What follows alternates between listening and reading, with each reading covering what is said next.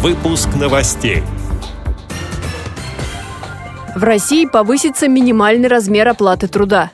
КСРК ВОЗ приглашает на учебные курсы жителей столичного региона. В Ульяновске общественные организации инвалидов проверили автовокзал на доступность.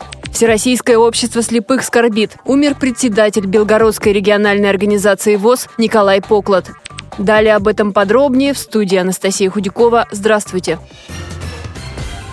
Премьер-министр Дмитрий Медведев объявил, что с 1 января минимальный размер оплаты труда будет повышен до 85% от прожиточного минимума, а в 2019 году размер оплаты труда будет равен прожиточному минимуму. Выступая на съезде «Единой России», премьер-министр также заверил, что правительство продолжит индексировать пенсии, помогать инвалидам, малоимущим, многодетным и прочим социально незащищенным категориям граждан, говорится на сайте вести.ру культурно-спортивном реабилитационном комплексе ВОЗ состоялся выпуск последних в этом году групп слушателей. Они прошли обучение по невизуальной работе с сенсорными устройствами первая и вторая ступени. Всего же на курсах в КСРК ВОЗ в этом году побывали 516 человек. Сейчас объявлен набор слушателей, проживающих в Москве и ближайшем Подмосковье, по образовательным программам компьютерная аранжировка, компьютерная программа JOS for Windows и невизуальная доступность сенсорных устройств. Обучение будет проходить 2-3 раза раза в неделю и продлится до конца марта. Все вопросы можно задать по телефону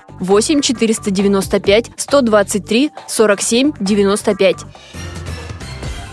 В Ульяновске прокуратура провела проверку после инцидента на автовокзале. Там не хотели пускать в автобус двух инвалидов по зрению – девушку и молодого человека, которые были с собаками-поводырями. От них требовали приобрести билеты на животных. В итоге людям с инвалидностью по зрению все же удалось добиться соблюдения закона. Автобус отправился в рейс с опозданием. Председатель Ульяновской областной организации ВОЗ Алексей Арисенко сообщил, что после происшествия общественные организации инвалидов проверили автовокзал автовокзал на доступность. Касаемо ситуации, которая получилась у нас на автовокзале в Ульяновске, когда двух наших инвалидов по зрению с собаками-поводырями сначала не пускали на рейс автобуса, но после того, как разобрали ситуацию, контролер, а, плюс дежурный по вокзалу, охранник наших инвалидов пустили все-таки в автобус, извинились, и они благополучно уехали в город, куда планировали уехать.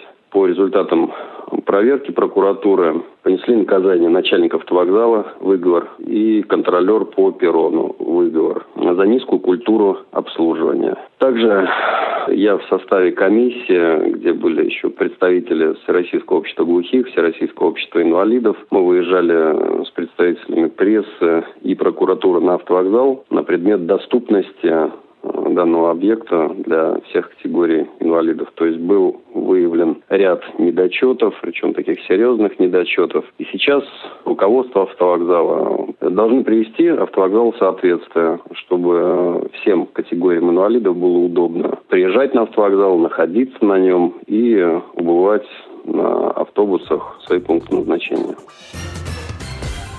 Печальные вести. На 71-м году жизни скончался член Центральной контрольно-ревизионной комиссии, председатель Белгородской региональной организации ВОЗ Николай Поклад, сообщает пресс-служба ВОЗ. Трудовая биография Николая Федотовича началась в 1964 году на Белгородском УПП ВОЗ, где он работал штамповщиком, слесарем-сборщиком, сменным мастером, заместителем директора по воспитательной работе. В разные годы Николай Поклад возглавлял Ставропольское УПП ВОЗ, электромеханический завод Министерства хлебопродуктов СССР, акционерное общество «Электромеханический завод». Этот человек много внимания уделял комплексной реабилитации инвалидов, улучшению условий труда и отдыха работников. Его самоотверженный труд на благо незрячих отмечен высокими государственными наградами и наградами ВОЗ. Николай Федотович был награжден орденом «Знак почета», медалью ордена за заслуги перед Отечеством второй степени, знаком за заслуги перед ВОЗ первой и третьей степеней. Редакция «Радио ВОЗ»